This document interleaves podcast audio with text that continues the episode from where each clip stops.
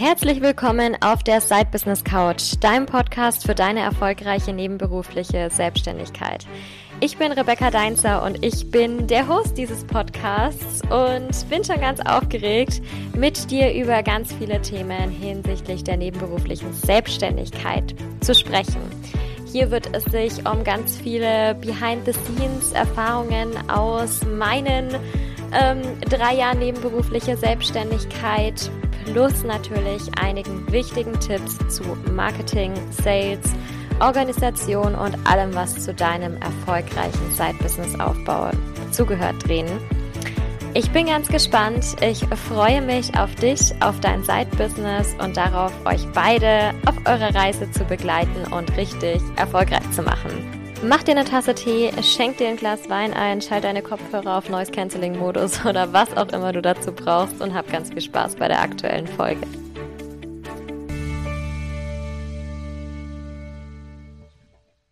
In der Bubble, in der wir uns alle so bewegen, sind wir irgendwo Selbstständige. Wir sind Unternehmer, Unternehmerinnen, aber was man natürlich auch ganz, ganz oft hört, ist der Begriff Experten oder Expertinnen. Man hat so das Gefühl, man muss eigentlich immer Experte oder Expertin sein, um überhaupt so eine Art Daseinsberechtigung in seinem Feld zu haben. Und ich möchte die Podcast-Folge so starten, dass du quasi nicht das Gefühl bekommst, okay, es ist total egal und ich muss gar nichts können und dass ich das äh, gut finde, wenn man quasi nichts kann, darum geht es überhaupt nicht, sondern eher im Gegenteil. Es geht darum, dass Experten wissen, Experten da sein alleine nicht ausreicht und dass es noch auf viel, viel mehr ankommt, beziehungsweise manchmal vielleicht sogar ein Ticken Expertenwissen im eigentlichen Sinn gar nicht notwendig ist und wir uns eigentlich auf was ganz anderes konzentrieren könnten. So, wir starten mal direkt rein in die Podcast-Folge. Was ist das Wichtigste an diesem Bereich Expertenwissen? Wir starten nicht damit. Wir starten nicht mit dem Wissen, sondern es geht erst um die Zielgruppe. Wenn wir zuerst unsere Zielgruppe kennenlernen und dann uns anfangen, Expertenwissen genau in dem Bereich anzueignen, den unsere Zielgruppe entsprechend braucht, dann haben wir genau das gefunden, was uns tatsächlich zum Experten oder zur Expertin macht. Denn das ist so dieses Thema, was bedeutet es, Experte oder Expertin zu sein? Ja, das kann alles irgendwie sein, aber es ist ja wichtig, dass dich deine Kunden und Kundinnen so wahrnehmen. Und das klappt nur, wenn ich tatsächlich genau weiß, was brauchen die denn eigentlich von mir. Sonst habe ich so dieses Gefühl oder dieses, die Gefahr, ich bin so ein bisschen der Fachidiot, der ganz, ganz, ganz viel gelernt hat und ganz viel Fachliches weiß und von allem so ein bisschen was hat, aber nichts gescheit und vor allem nichts gescheit von dem, was jetzt meine Kundin bzw. mein Kunden wirklich anspricht. Und was passiert dann? Du bist wiederum austauschbar. Und das wollen wir natürlich nicht. Wichtig dabei ist, Experte oder Expertin ist nicht, wer möglichst viel aus einem breiten Spektrum weiß, sondern wer genau das weiß, was er wissen muss. Man hat es oft in der Schule so gesagt, so oder in der Uni eigentlich viel mehr dann gesagt, äh, man muss nicht wissen, man muss nicht alles genau wissen, sondern man muss nur wissen, wo es steht. Ähm, natürlich ist das auch jetzt bei uns so, ne? Man kann auch immer wieder was nachgucken. Wir müssen nicht alles im Kopf haben, um Gottes Willen. Ein paar Sachen sollte man sich natürlich trotz, trotzdem angeeignet haben, aber eben in den wirklich relevanten Bereichen. So. Und dadurch stellt sich natürlich die Frage, ja, welche sind denn eigentlich diese relevanten Bereiche und weiß ich überhaupt, was meine Zielgruppe tatsächlich braucht?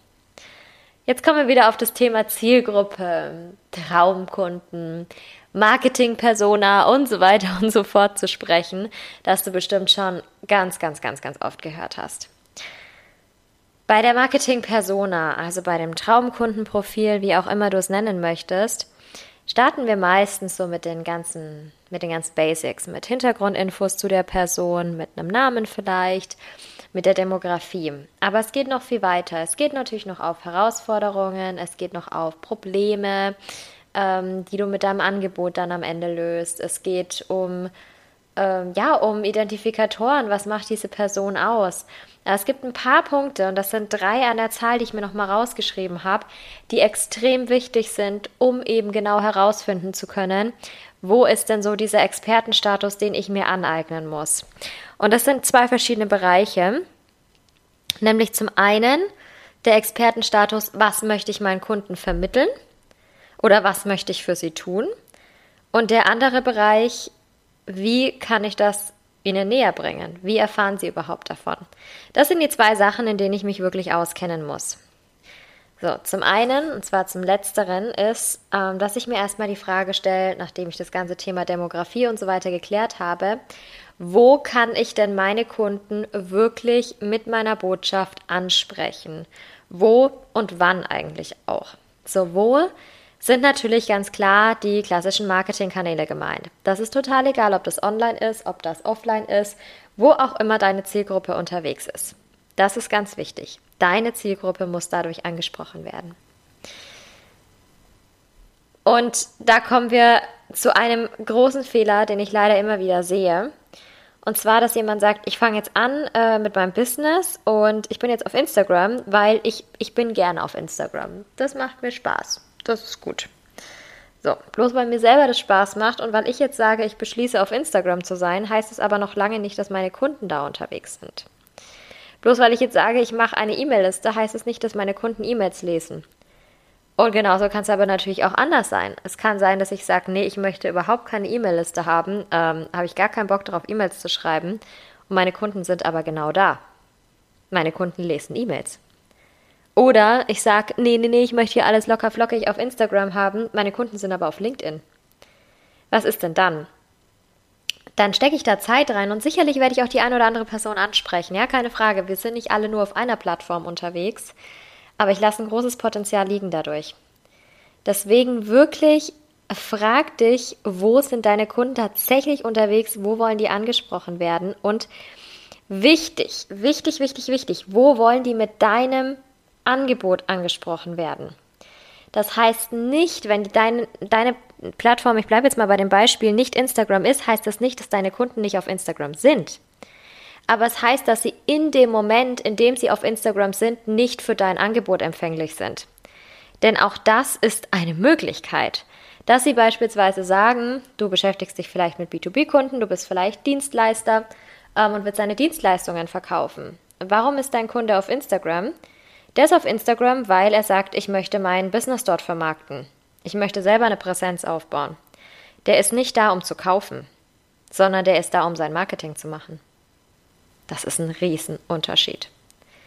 Der sucht vielleicht nach Angeboten über Google, wo er dich vielleicht dann findet, wo er vielleicht ein Freebie findet, wo er deine Website irgendwie kommt. Vielleicht hast du aber auch noch gar keine Website. Vielleicht nutzt du das Thema nicht, obwohl dein Kunde das eigentlich ähm, haben möchte, wo er dich darüber finden kann. Vielleicht sucht er nicht über Instagram.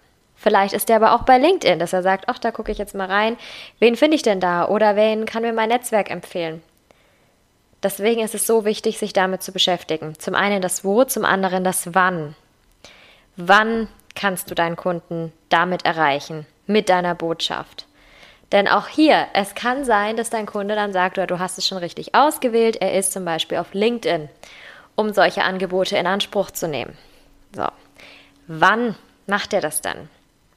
Ist er tagsüber auf LinkedIn, um nach solchen Angeboten zu suchen oder macht er das vielleicht nach Feierabend? Oder macht er das nur tagsüber und eben nicht nach Feierabend, wo du denkst, ach, da ist ja Daily Business und dann lieber nach Feierabend und vielleicht ist er da gar nicht mehr. Das musst du alles rausfinden. Wie wir das alles machen, machen wir danach. Ähm, so, ich sehe gerade, es sind gar nicht drei Fragen, es sind vier Fragen. Ähm, wir gehen zur zweiten weiter. Die Frage ist, wie kannst du auf dich aufmerksam machen ohne dass deine Zielgruppe direkt nach dir suchen muss.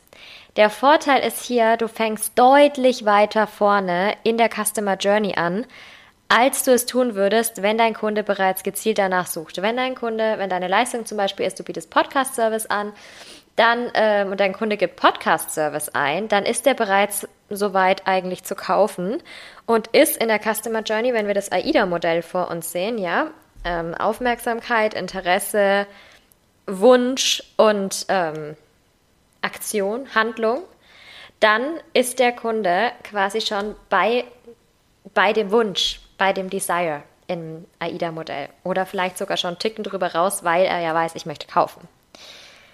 In diesem Bereich, der Funnel wird ja mal so dargestellt, dass es so eine umgedrehte Pyramide ist, ist der Markt oder ist der Pool schon relativ klein. Das heißt, idealerweise wäre es natürlich so, dass du deinen Kunden oder deine Kundin weiter vorne ansprichst. Nämlich da die Aufmerksamkeit zu bekommen. Das ist noch nicht da, wo die Person vielleicht merkt, ich möchte einen Podcast-Service buchen, sondern wo die Person erstmal merkt, hey, ich habe einen Podcast. Was gibt's denn da eigentlich so? So, welche Person kennt sich denn noch damit aus?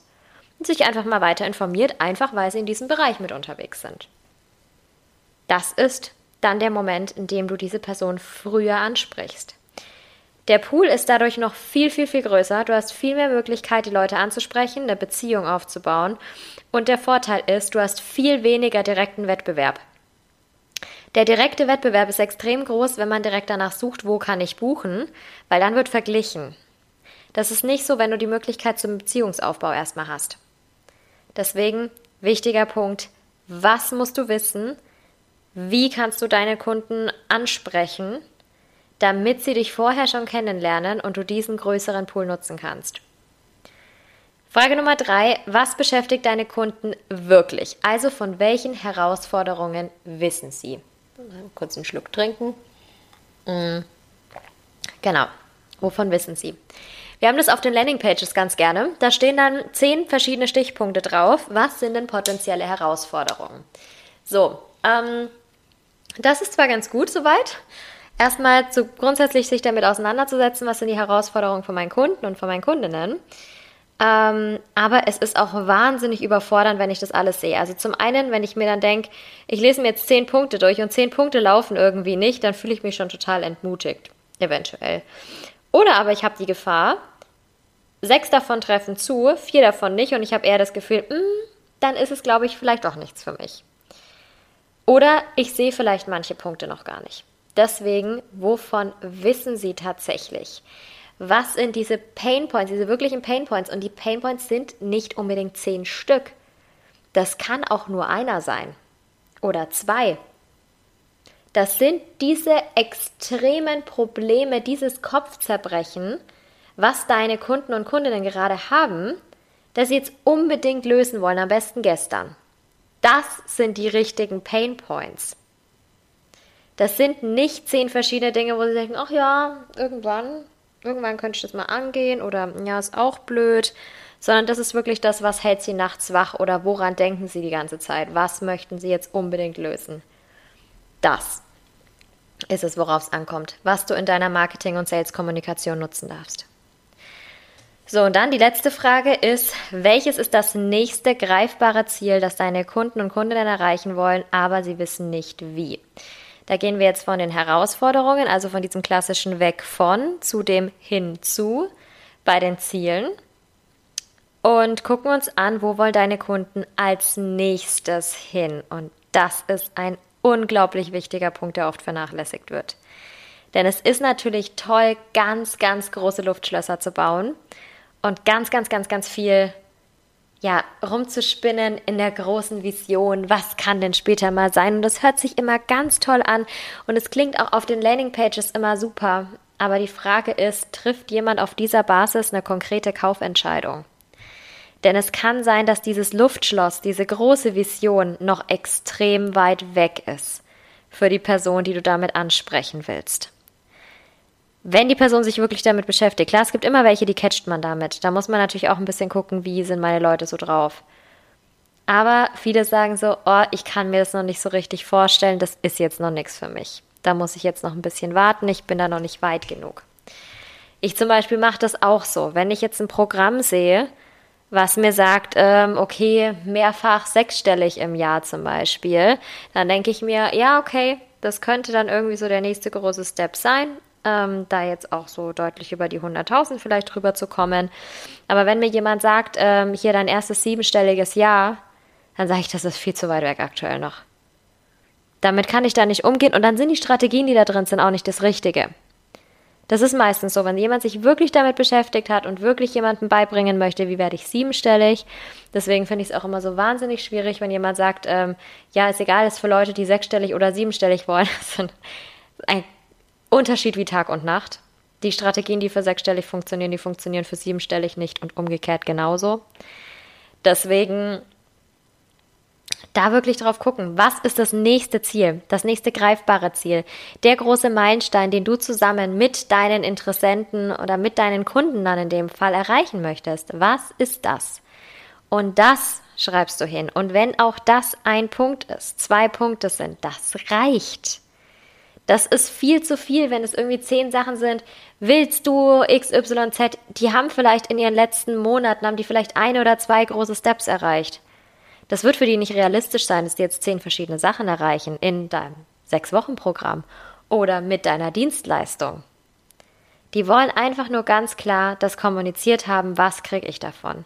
Und es kann manchmal so simpel sein.